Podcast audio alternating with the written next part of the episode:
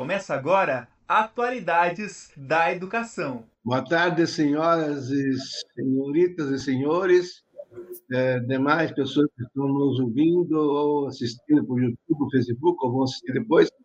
É um grande prazer estar aqui hoje no programa da Atualidade da Educação com os professores Leandro Guimarães, da UFT, o professor Jeremias Fontinelli, também, que é professor também do mesmo campus da UFT, Palmas, não sei.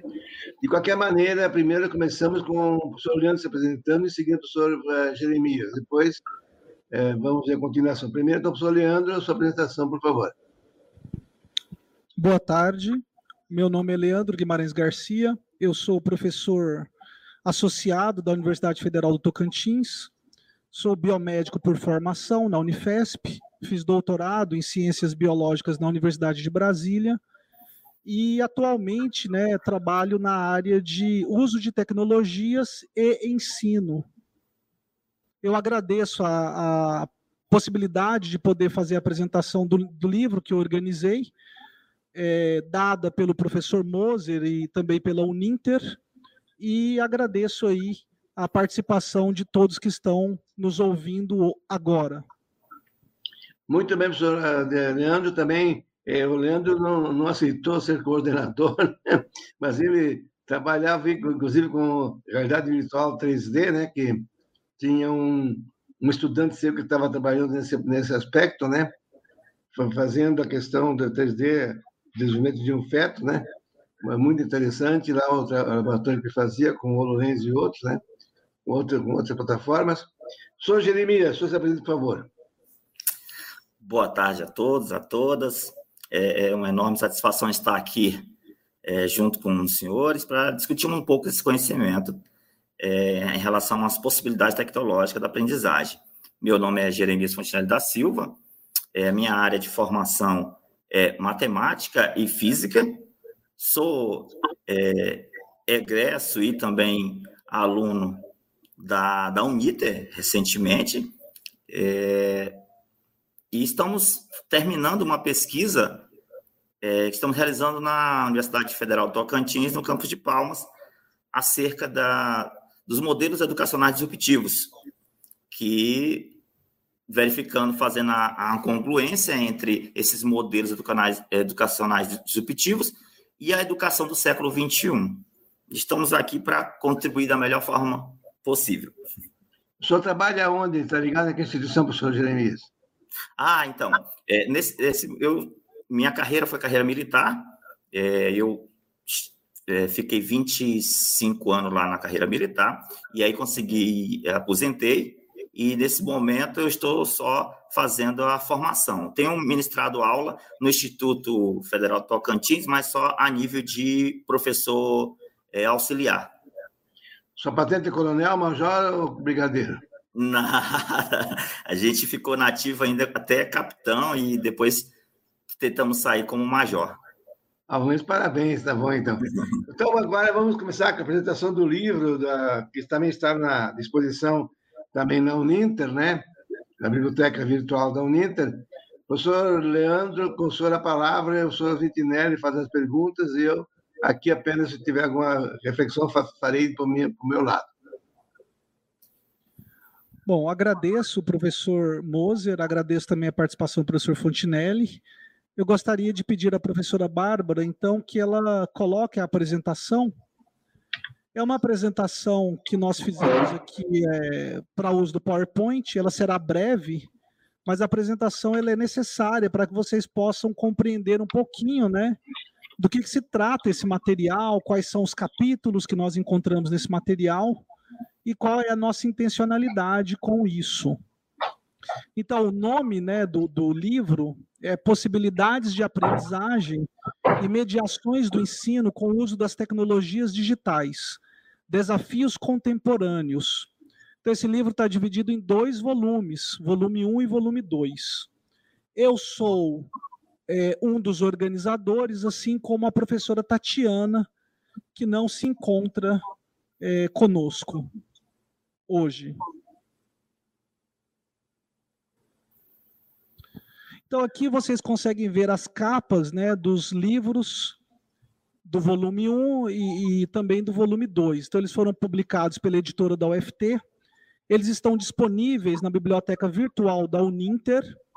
Então, são livros é, disponibilizados gratuitamente né, para quem queira fazer uso deles da forma que assim desejar. O volume 1 é um volume com capítulos mais teóricos e o volume 2 é um volume com capítulos mais ligados à prática. Então, a primeira pergunta né, que vem à mente é do que, que se trata o livro. Né? É, o livro, então, ele trata de trazer as bases teóricas necessárias, mínimas, né, para se fazer um bom uso das tecnologias digitais de informação e comunicação dentro de sala de aula e também fora de sala de aula. O que, que se pretende atingir com o livro? Então, esse livro, na verdade, é um fruto né, de é, uma ansiedade que foi crescente no decorrer da minha carreira como professor, ao observar vários é, estudantes de mestrado né, realizarem suas defesas e de doutorado também. Então, ao realizar suas defesas, eles faziam uso da tecnologia, mas não tinham base teórica para minimamente necessária e adequada para fazer uso dessa tecnologia. Então, eu via muitas dissertações é, onde as pessoas descreviam o uso da tecnologia em sala de aula, mas sem base teórica e isso me causou muita aflição. Então, essa foi a semente né, que germinou e deu origem aí a esses dois volumes. Por que dividir em dois volumes? Né? Nós decidimos separar em dois volumes porque a quantidade de capítulos ficou muito grande e a gente decidiu então agrupar os capítulos que dão base teórica para o uso das tecnologias digitais no volume 1 e os capítulos sobre utilização das tecnologias digitais, né? É, fazendo uso da base teórica que nós elencamos no volume 1, nós colocamos esses capítulos no volume 2. Então, aqui eu vou brevemente fazer uma descrição do sumário, tá? No volume 1 e também do volume 2. E depois eu vou abrir para falas do professor Fontinelli, do professor Moser, e também para perguntas né, que vocês possam ter sobre esse material. A ideia desse material é que ele possa servir de guia para professores né, que já estão atuando no ensino fundamental e também no segundo grau, né, no ensino médio, né? Eu sou um pouco não sou da mesma época que o Fontinelli, né? Eu sou mais novo, mas às vezes eu confundo aí é segundo grau com ensino médio. É, então, a ideia é que os professores que estão em sala de aula possam fazer uso do, desse material para poder melhorar as suas práticas, e a ideia é que esse material também possa servir né, de base para alguma disciplina de cursos da licenciatura ou da pedagogia, ou então como material complementar de algumas disciplinas, né, dos cursos de licenciatura ou da pedagogia. Então vamos começar aqui com o sumário do volume 1, que seria o volume que traz as bases teóricas para necessárias né, ao uso mais adequado é, das tecnologias na escola.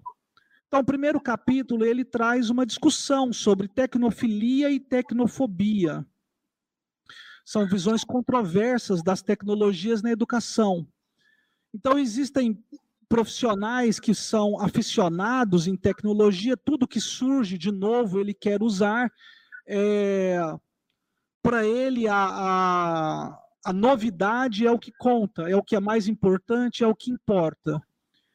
E existe um grupo de profissionais que sempre tem um pé atrás quando se trata de tecnologias, tanto novas tecnologias quanto tecnologias nem tão novas, mas que compreende que a tecnologia pode prometer muito mais do que verdadeiramente trazer de benefício. E às vezes pode até ser é, trazer malefícios. Então, essas pessoas muitas vezes têm medo da tecnologia e, e se fecham e por vários motivos não querem fazer uso da mesma. Então, o capítulo traz uma discussão tentando então levar o leitor né, a uma visão que é menos extrema sobre o uso das tecnologias e mais é, embasada né, na, nas visões dos, dos dois extremos, né? Uma visão que a gente gostaria que fosse mais no meio, nem tão afim, nem tão contrário. Então, o capítulo traz essa discussão. O segundo capítulo, que é inclusive escrito pelo professor Moser, com a colaboração de outros professores também da Uninter, é Tecnologia e Ensino, do Homo sapiens ao Homo sapiens. Então, ele traz aí um, um, um texto né, falando sobre o uso das tecnologias do ensino, a tentação do juvenismo e da pedagogia do anzol, né, onde você tenta facilitar as coisas, tentar agradar é, o seu aprendente, né, fazendo uso da tecnologia ou de outras técnicas pedagógicas que seriam é, controversas, e traz uma discussão sobre, no final, né, como ensinar esses jovens digitais. Né? Eles são uma outra geração, eles têm uma outra visão né, eles têm outros hábitos. Como é que nós poderíamos ensinar esses jovens digitais? Né, como é que nós poderíamos fisgá-los sem a utilização da pedagogia do Anzol? O terceiro capítulo fala sobre a geração Sapiens, entre a grande quantidade de informação e a desinformação. Também capítulo do professor Moser, com colaboração de outros autores. Então, qual o impacto né, do uso dos celulares na mão, nas mãos dos sapiens? Até que ponto o celular é algo útil, até que ponto ele pode atrapalhar? Né? Exageros e distrações, as reflexões sobre o futuro da escola. Quais são outras possibilidades né, de escola que nós temos além do que nós conhecemos como que é chamado de ensino tradicional? Né? Então você tem universidades hoje onde você não tem mais professor, né? Você tem a Escola da Ponte, né? onde a, a, existe aí uma, uma possibilidade de escolha do que se vai estudar, né? além de outras possibilidades. Né? Então, é, esse capítulo traz essas reflexões e traz exemplos né, colhidos aí ao redor do mundo sobre outras possibilidades. O quarto capítulo ele fala sobre as teorias da aprendizagem e o uso das tecnologias de informação e comunicação, né? assim como o capítulo 5. Então, o capítulo 4 ele vai trazer informações sobre é, o comportamentalismo, traz informações sobre humanismo, sobre cognitivismo. Então, nós trazemos aí diversos autores né, nessas linhas, né, como Skinner, Rogers, Pecote, Gagné, Gardner, Witrock, Sweller, Mayer, Bandura. Então, nessa perspectiva, né, né, com essa visão. O capítulo 5 também trata de teorias da aprendizagem e uso de tecnologias de informação e comunicação, mas uma perspectiva mais construtivista, sócio-interacionista, né? É, e aí a gente traz outros autores, como Piaget, Vallon, Vygotsky, Dewey, Kolbe, né? Ausubel. Então ele é um livro que traz, é, são capítulos, né, que trazem bases aí sobre teorias da aprendizagem e como essas teorias da aprendizagem poderiam ser utilizadas, né, associadas a determinadas tecnologias dentro da sala de aula. Então, a gente traz uma pequena descrição do trabalho desses, desses autores, né? a maioria psicólogos, e o que, que eles diziam de importante, é um resumo, é claro, né? e como é que a gente poderia aplicar é, suas teorias né, em sala de aula. O sexto capítulo, a epistemologia da complexidade, docência e discência na área da indústria 4.0, foi escrito pelo professor Fontinelli, com a participação de vários outros colaboradores. Traz a, o tema, né, a epistemologia da complexidade de Morin, onde a gente passa a ver o conhecimento né, como uma rede. Na verdade, ele traz essa discussão, mas essa discussão é um pouco mais antiga. Ele fala sobre as evoluções educacionais, né, educação 1.0, educação 2.0 e assim por diante. As competências que são esperadas para o aprendente 4.0 e o papel do docente na educação 4.0. O último capítulo do livro fala sobre. Não, perdoe. O, capítulo, o sétimo capítulo fala sobre educação e tecnologias, caminhos viáveis de condução às aprendizagens. Então, nós trazemos aí várias possibilidades, além da pedagogia, para a discussão. Né? Então, a gente tem um texto falando sobre a pedagogia, andragogia, a eutagogia, que são é, caminhos viáveis né, para educação de adultos. A gente fala sobre o conectivismo, a gente faz uma discussão né, sobre a mudança da pedagogia para novas abordagens, né, de acordo com a mudança de público. Então, será que a, o que a gente aprende na pedagogia né, é, serve para a educação de adultos? Será que não existe algo melhor? O que, que fala andragogia? O que, que traz a eutagogia? Né, para jovens, sapiens, será que o que é ensinado na pedagogia hoje é suficiente? O que, que é o conectivismo? Né? Do que se trata? O último capítulo do livro fala sobre educação na contemporaneidade, aprendizagem, uso de tecnologia e metodologias ativas no ambiente escolar. Então se fala muito sobre metodologias ativas, né? Como fazer uso das metodologias ativas e tecnologias digitais de informação e comunicação. Quais são algumas possibilidades que são interessantes, que são viáveis que podem ser utilizadas em sala de aula. Particularmente, eu sou bastante crítico né, quando se trata dessa moda, que é o uso das, das metodologias ativas. Mas é, é uma discussão bastante fértil e interessante. Né? Esse capítulo tem participação de vários professores também, assim como o professor Fontinelli, o professor Moser, também participaram da escrita desse capítulo. O volume 2. Muito bem, professor Leandro. Veja que nesse capítulo aí das possibilidades, né? Por exemplo, ah, é, falou -se, não se falou quase nada do microlearning, né?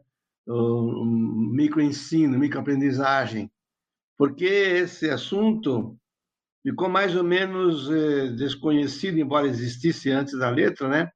Até 2005, quando houve um congresso em Innsbruck. Então, quer dizer que é, todo o livro é datado e as questões, portanto, que o Leonardo bem salientou, nós não podemos nos deixar um modismo, porque nos meus 67 anos de magistério, eu comecei a dar aula em 1954, né, Jeremias?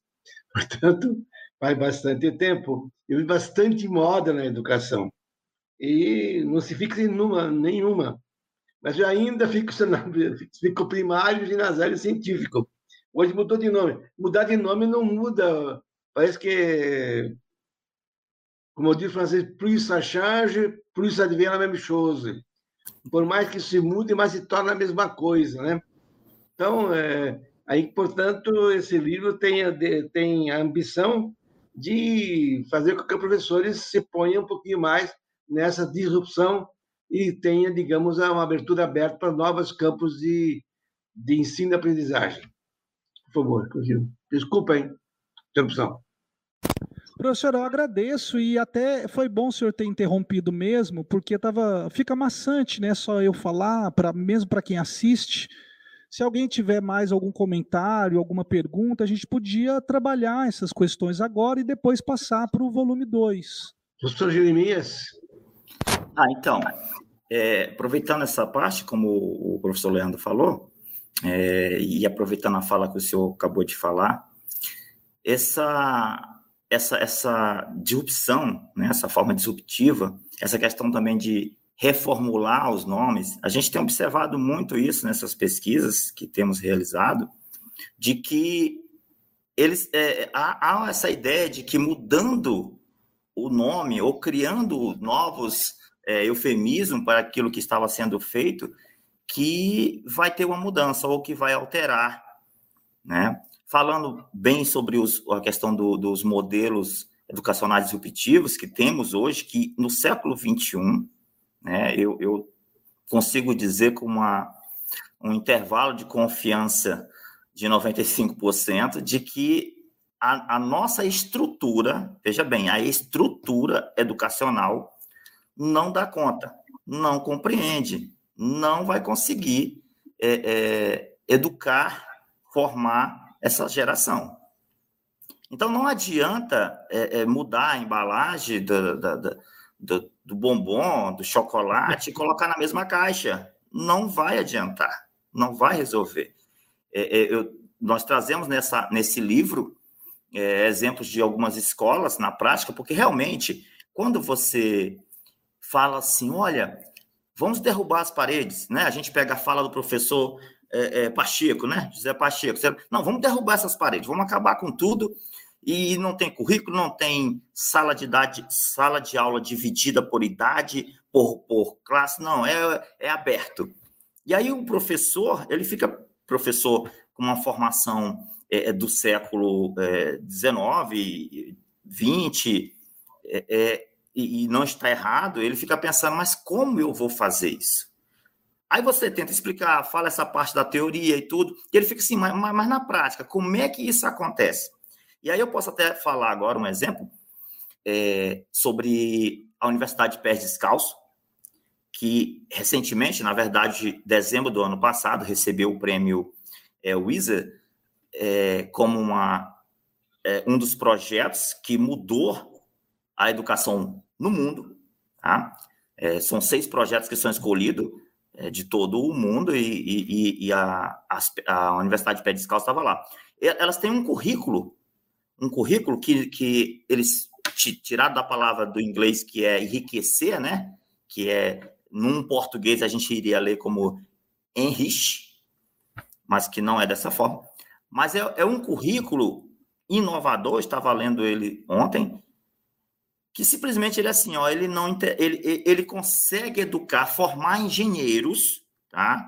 Formar engenheiros, e lá, lá na Índia, na verdade, são engenheiras, porque o foco maior dele está sendo nas mulheres, é, sem, sem depender de saber idioma, sem depender se a pessoa começa analfabeta ou semi-analfabeta, e ela termina o curso é, instalando uma rede de energia solar, levando energia para as residências, levando energia para que possa ter ligar um motor para puxar água, bombear água.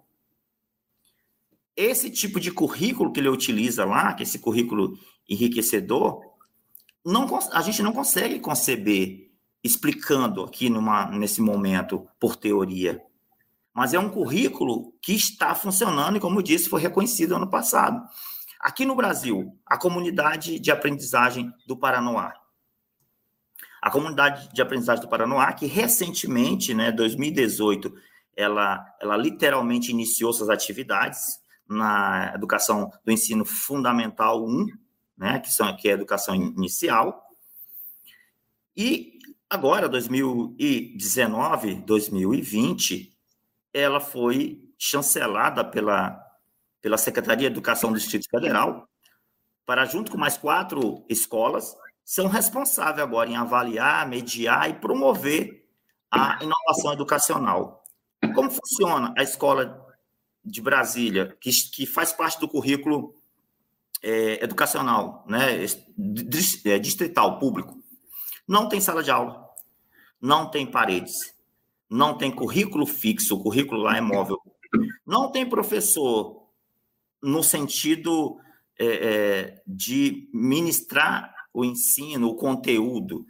Existe o professor que eles chamam de tutor. Quando você entra na escola, você ganha, é, é, é você recebe um tutor, vamos dizer assim, e esse tutor te acompanha. Não tem esses anos também dividido entre até tanto, tanto anos de idade, tal série, primeiro, segundo, não.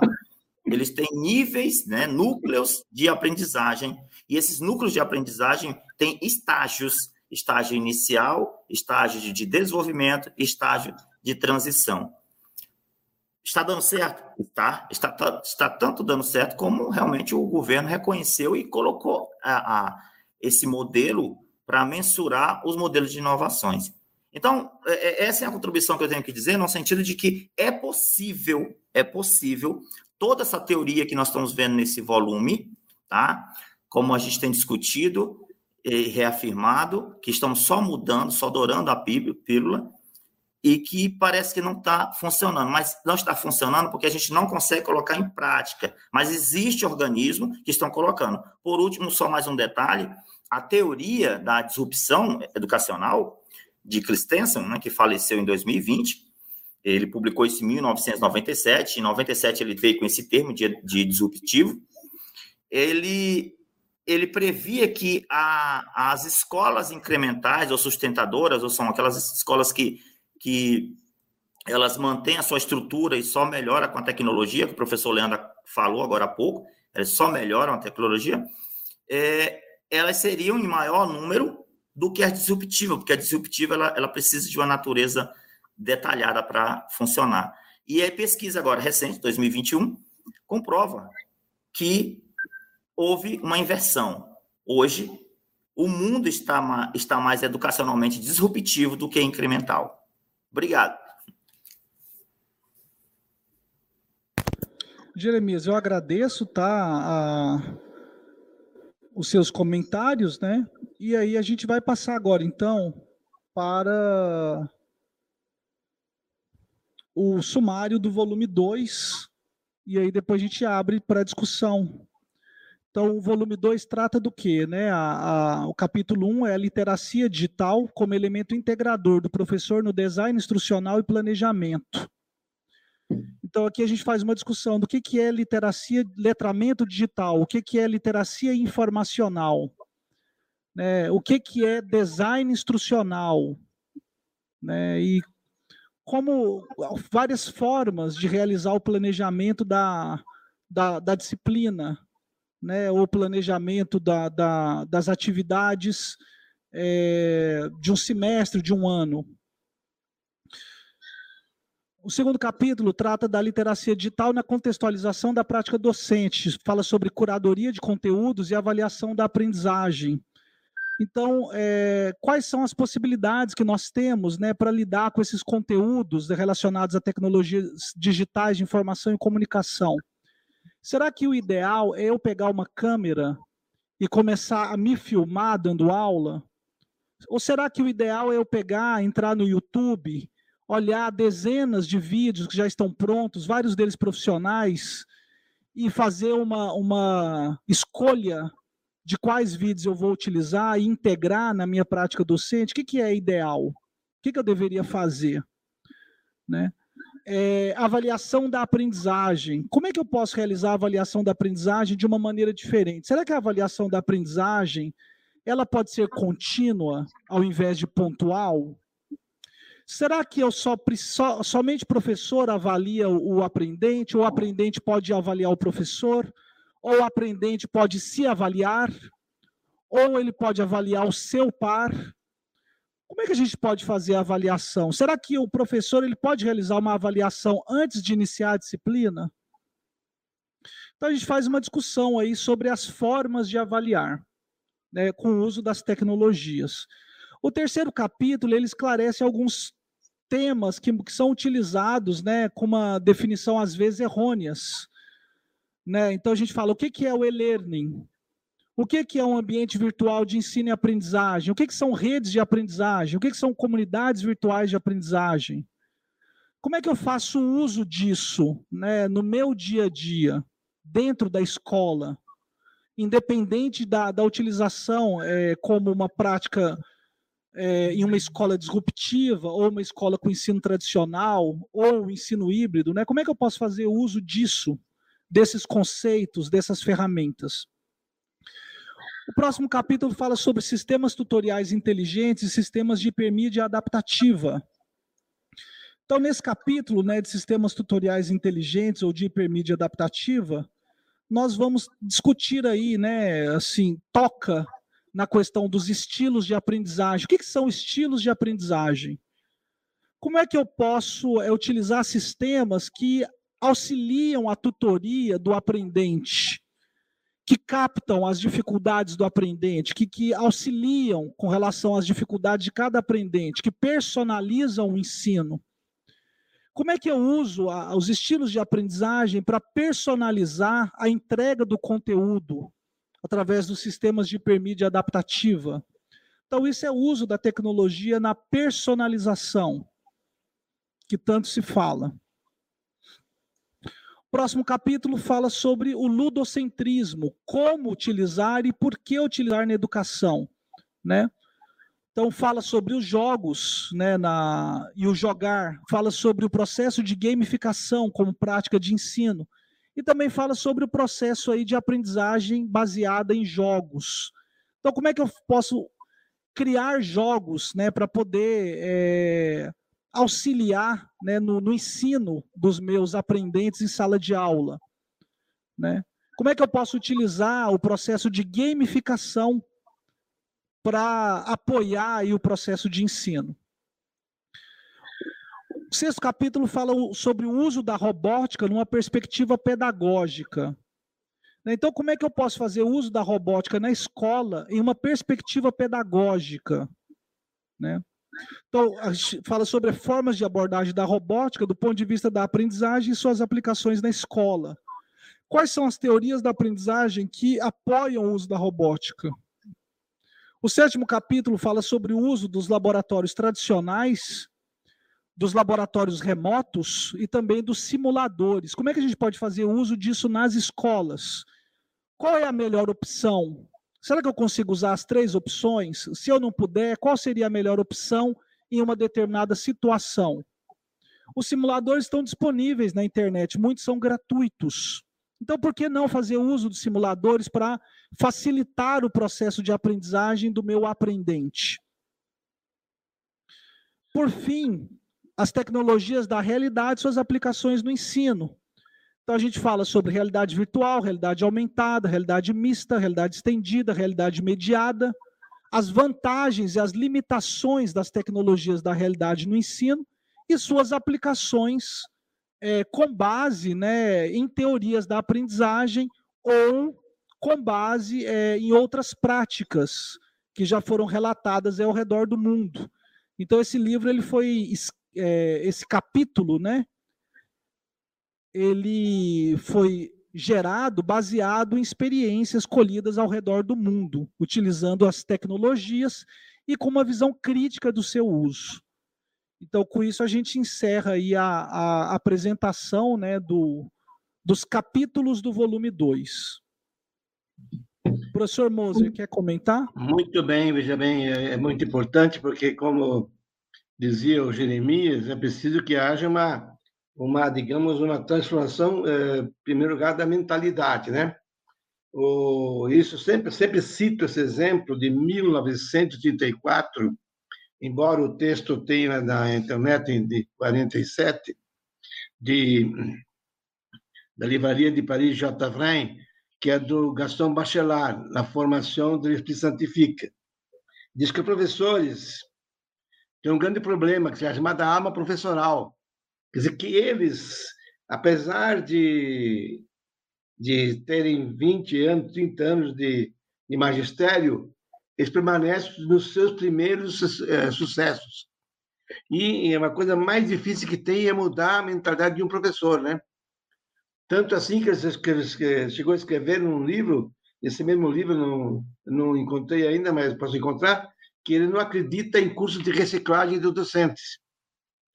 Que parece que shampoo em cabeça de burro velho não espuma, né? Então, esse livro, dois volumes, coordenados pelo professor Leandro, professora Tatiane, tem esse mérito, pelo menos, de, de, de fazer com que as pessoas abrem sua mente para novas, novas possibilidades, né? Então, o professor eh, Jeremias pode comentar e falar um pouquinho mais da Universidade dos Pés Descalços. Hum, que bom, professor. É, realmente, a, a, isso que o senhor falou, né? Eu lembrei do. do é porque, veja bem, veja bem, na questão da. Porque como é que é hoje o ensino, né? Você tem um, um técnico de carro, por exemplo. Uhum. Técnico de carro, hoje, ele não conhece todos os carros, porque os carros mudam toda hora. Então, os carros mais novos, o mecânico formado há 10 anos atrás, é, tem novidade no novo carro. Então, ele tem que, ele tem que ter um celular, um tablet, para consultar na hora como é que vai, vai, vai fazer o diagnóstico. Então, uhum. eu tenho chamado de microlearning, que vai de 20 segundos a 5 minutos. Uma espécie de tutorial de como carro, quando não tem já a possibilidade de examinar pela realidade virtual, como acontece com 3D, como acontece com a, BMW, Mercedes e outros. Né? Sim, o, o, o Tesla também é, é, o que você falou é perfeito. Hoje, hoje você chega, a, a, por exemplo, em uma oficina e você diz: ah, meu, meu carro está com tal barulho, está fazendo tal, tal trepidação ou tremor. O mecânico de antes, ele já dizia, era tal coisa. Hoje o senhor chega lá e diz assim: vamos passar a máquina, né? Eles chamam de a máquina. Vamos Sim. passar a máquina que a máquina vai dizer, né? Vai dar o diagnóstico. Mas assim, professor, isso, isso que nós estamos falando, o, a Universidade de Pé Descalço, ela, ela definiu o que, que é profissionalismo. Literalmente, o que, que é ser profissional? Ser profissional é aquela pessoa que consegue é, fabricar, fazer com as próprias mãos e entregar um serviço à comunidade, à, à, à sociedade a qual ela pertence, e esse, esse serviço muda essa sociedade. Né? Sendo que não é centrar no, nesse profissional essa expertise, mas não, é que esse profissional consiga multiplicar esse saber e esses saberes vão se multiplicando ao redor dessa comunidade. Daqui a pouco, todos, por exemplo, no caso do pé descalço, são engenheiros ou engenheiras. O princípio é antigo de, de Dewey, né, que morreu em 58, que é aprender fazendo, né? Aprender fazendo, muito bem. Ah, eu, é justamente o que o senhor, o, senhor, o senhor estava falando agora há pouco, sobre mudar. Então, hoje nós temos mudar o nome. Hoje nós temos os quatro Cs, os quatro os quatro pilares da educação de Delors, né? Nós temos os quatro C lá, que é do, da, do P21, que é o pensamento crítico, comunicação, né? Criatividade. Criatividade, co co colaboração, pensamento Isso. informático. Muito bem. E aí tem também ainda os 4P, que na verdade, na verdade, é daquele livro A Máquina de Ensinar, que o senhor bem conhece, né? aquela máquina do matemático. Do Skinner. E, e, e, que ele, ele fazia o seguinte: era a criança começar a brincar, na verdade, com aquele, aquele maquinário, aquele instrumento, onde saía um número, ou saía uma, uma, uma construção, e aquilo induzia a criança a querer aprender mais. Mas o que está acontecendo? É só mudar o nome. A, a Universidade de Pé Descalço ela está investindo na, lá na Índia ela chamava os homens para a formação. Só que os homens diziam assim: não, eu consigo ganhar o meu ponto cada dia com a força do meu trabalho braçal. E as mulheres já estavam mais dispostas. Então, eles viram que isso funcionou. Então, o Roy, ele chamou as mulheres. Hoje, hoje a Universidade de Pé Descalço é referência para o mundo em formação de engenheiras, engenheiras solares. Engenheiras solares. É, agora há pouco, eu estava vendo um, um, dado que ela já, já conseguiu é, formar é, 2.500 engenheiras, engenheiras solares. Ah, e como é que funciona? O professor Fernando, perdão, o professor Leandro acabou de falar sobre a questão de avaliação, né? Aí eu lembrei de Luquez, que Luquez falava que, que a falava não fala que a a, a, a avaliação ela tem dois propósitos, né? A gente mensurar como, como está andando a aprendizagem do aprendente e melhorá-la, e o outro propósito, o outro objetivo seria dar uma resposta para a sociedade. Pois não, professor? É, só para dizer o seguinte, que a avaliação que eu vejo hoje, que tem que medir, portanto, os quatro Cs que é criatividade, colaboração, pensamento informático e resolução de problemas. Então, não é simplesmente perguntar sobre conteúdo, como você dizia também, você falava, que a escola tradicional baseia-se em conteúdos variáveis e tempo fixo. Hoje não, é a competência que é fixa e o tempo que é variável. A pessoa leva o tempo que precisa certo? Nós não podemos mais classificar, como dizia o Ken Robinson, os alunos pela data de fabricação, pela, pela data de nascimento, mas sim pelo fato de progredir mais ou menos, como acontece com a Khan Academy, como aquele famoso vídeo lá de Alison Elizondo, né? Amamos Aprender, que é um vídeo de 29 minutos, e trata sobre como é que ela usa a, o método Khan Academy para ensinar matemática para mim de 11 a 12 anos. Então, alguns resolvem, resolvem um vídeo, outros resolvem três ou quatro e vão mais adiante. Então, tem que, portanto, não existe esse negócio de, de fixar os alunos sala de aula. Por exemplo, eu, eu quando fui para o primeiro primário lá de, na minha terra, Rodeio, que tem 10, 10 mil habitantes hoje, mais ou menos, não chega a isso, e na escola Cal, eu já, sabia já, alfabeto, sabia somar, contar e dividir. Já tinha feito tudo, eu sabia. Portanto, na aula, eu eu me aborrecia e fugia da aula. Eu ia pescar, caçar, roubar por tudo vizinho, e me reprovei por assiduidade, não por não saber. Então, veja bem, são coisas que são contraditórias, porque aquele tempo, é, tudo aquilo é mais ou menos dentro da caixinha, da mesma caixinha de bombom, né? Sim, sim, A sua comparação foi ótima. Não, sim, perfeito.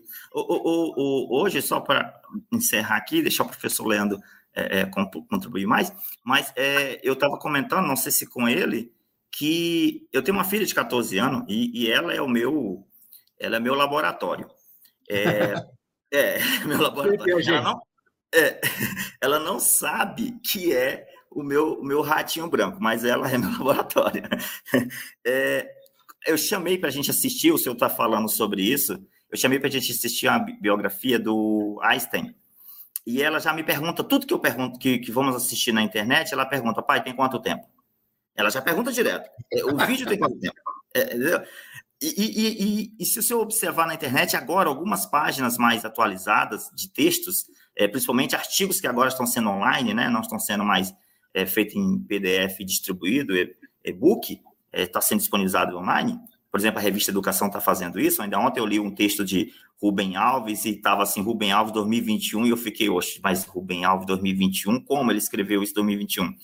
Mas, na verdade, foi só uma, uma republicação e colocou lá online. Mas voltando para o caso, a página fala assim: é, essa leitura está estimada em 10 minutos. Eu fico, poxa, legal, eu já sei quanto tempo eu vou ter. Essa geração, que a minha filha tem 14 anos, é essa geração. Ela E aí esse vídeo do Einstein, porque tem a ver com o que o senhor falou, porque Einstein, é, Stephen Hawking e grandes outros nomes, como Stephen Jobs, eles tiveram essa mesma dificuldade que o senhor relatou. Em que sentido? De que diziam, não, vocês são preguiçosos, vocês têm que ser reprovados, mas na verdade as aulas não, não, não motivavam, não precisava estar lá, né? E, e, e esse vídeo tem 59 minutos, e nós dois assistimos o vídeo e de repente ele olhou para mim e disse assim: Pai, eu fiquei 59 minutos assistindo. Falei, ficou, filha, sem reclamar. Por quê? Porque o professor agora entra no que o professor Leandro falou agora há pouco, o professor, de como é que a gente faz. O professor, ele, ele adotou uma, uma postura pedagógica, uma metodologia que te prende, sabe? Ele vai dialogando com você. Ele, você não, não, não percebe, né? E aí eu lembro de Rubem Alves, você não percebe que está ensinando e você não percebe que está aprendendo, né?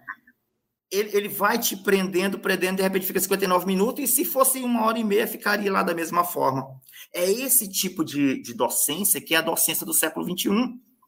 O, o, professor Leandro pode nos ajudar agora sobre um caso de um colega dele da UNB, que foi até premiado, que a aula dele é talk show. Eu até falei para o professor Leandro, falando, nossa, professor, e quando eu estava dando aula em cursinho, em Brasília, 2004, 2003, é, é, pré-vestibular, o, o, coordenador me expulsava da sala de aula, porque naquela época a gente começou a inventar a questão de, de fazer música com a física, né? tocar no violão para que a criança, o, o adulto, o jovem, conseguisse memorizar o que a gente estava falando. Não é, professor Leandro?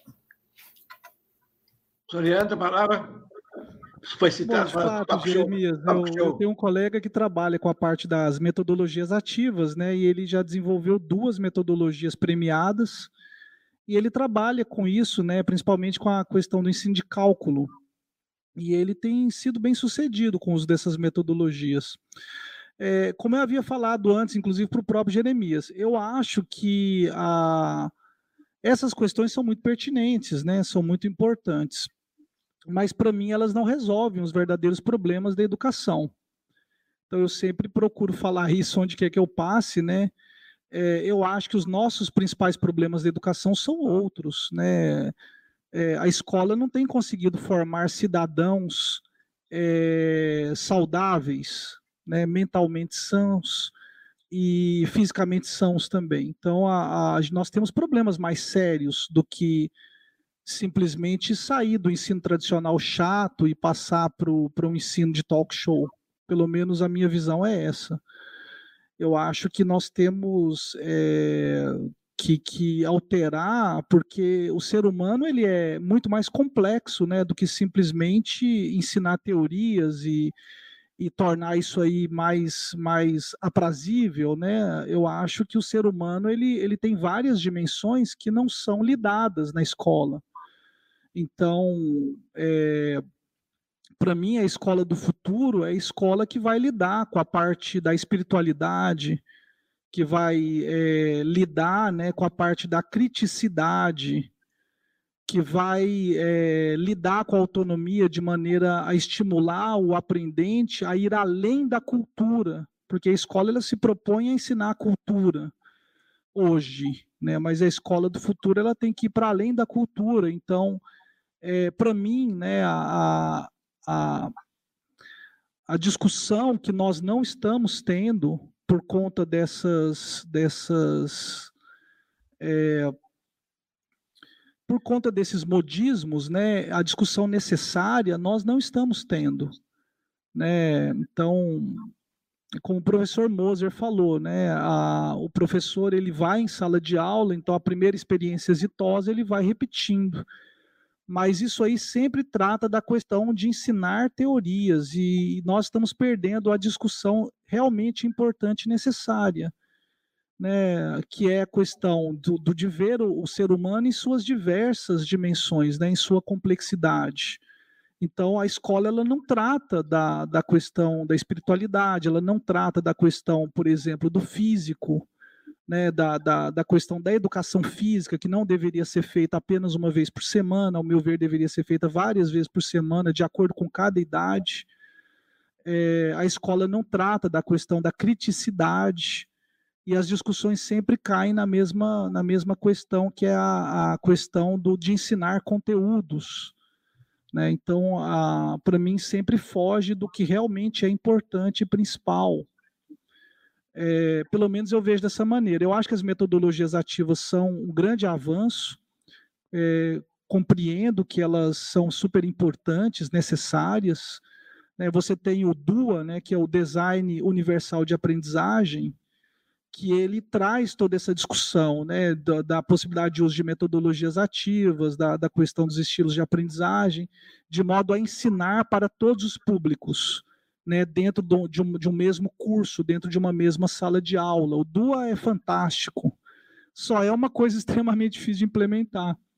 Mas é uma discussão necessária, válida, mas para mim ainda foge do, do principal. Na verdade, o nosso livro ele, ele vem apenas no sentido de trazer aí uma discussão né, sobre o uso de teorias e base para uso das tecnologias. Então, vem na discussão também de, de melhorar questões didáticas, de melhorar as questões de ensino, de facilitar o processo de aprendizagem, né? mas é, ele vem também nessa perspectiva, né? que é, é uma coisa necessária, que eu acho, pelo menos vejo como algo importante. Mas Veja futuro... Leandro, uma questão interessante que estou me lembrando agora, de um fato que aconteceu em 1920, logo depois da Revolução Russa, na, na, na soviética lá na, na, Rússia, né? Quando era ainda o Lenin que estava na, na presidência e a ministra da Educação era a mulher dele, Kubskaya, né?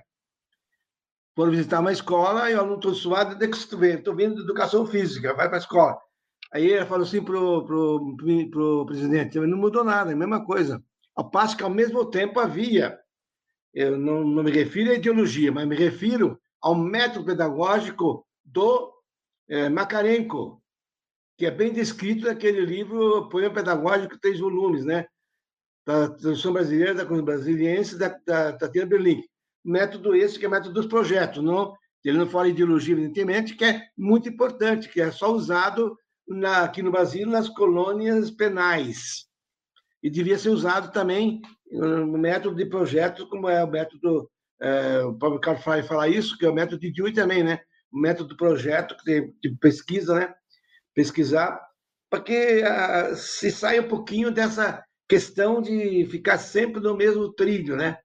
É, digamos, ter a possibilidade de ousar. O que falta é a ousadia na educação de poder, digamos, modificar o ensino, né? É, por isso existem muitas peias, né?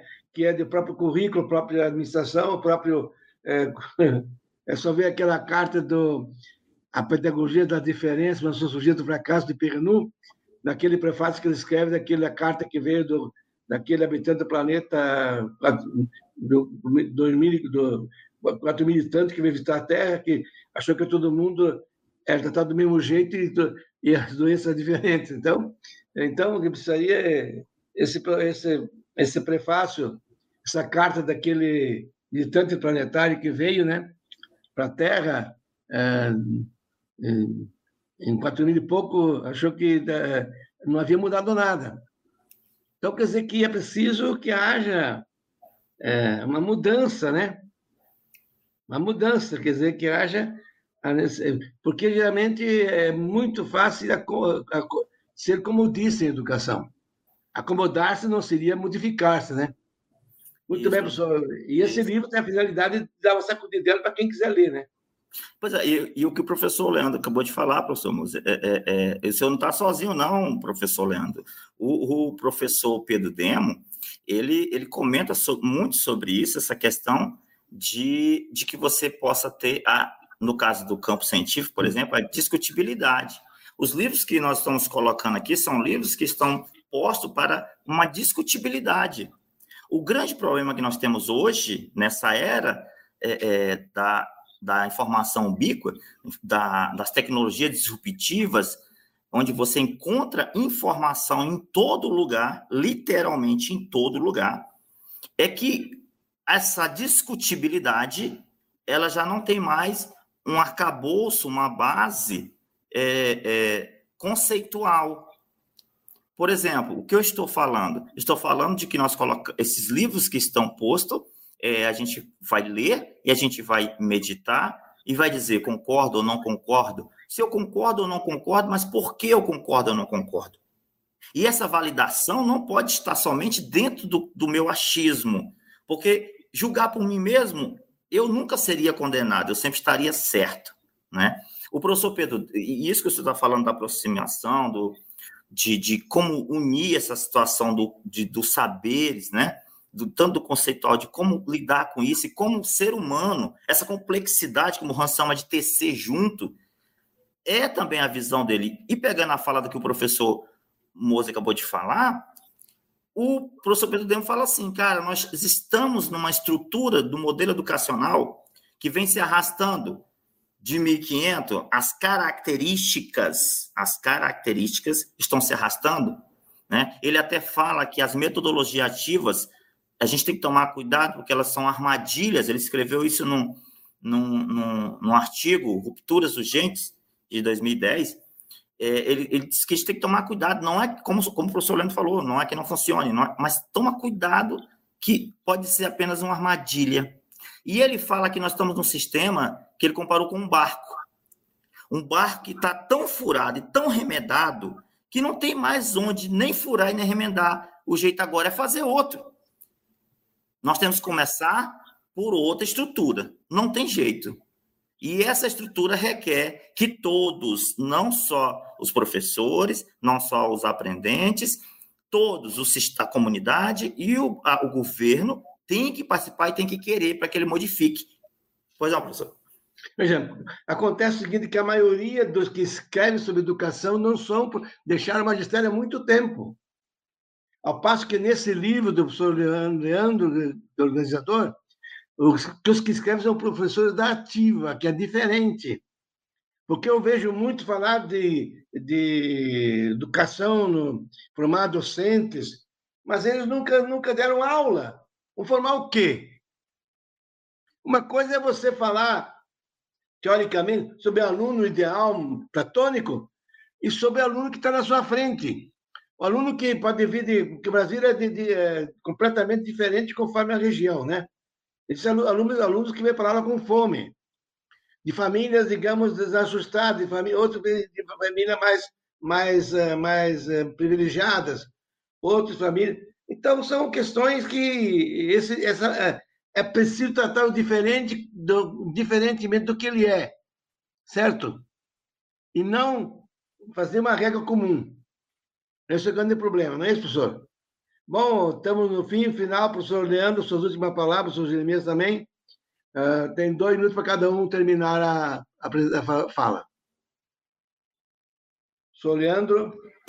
Bom, agradeço muito a, a, poder estar nesse espaço. Agradeço demais o professor Moser, agradeço demais o professor Fontinelli.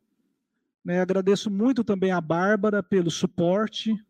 Fico muito feliz de poder ter tido essa oportunidade. É, agradeço aí os nossos telespectadores Espero né, que faça uma boa leitura do livro, a quem tenha se interessado.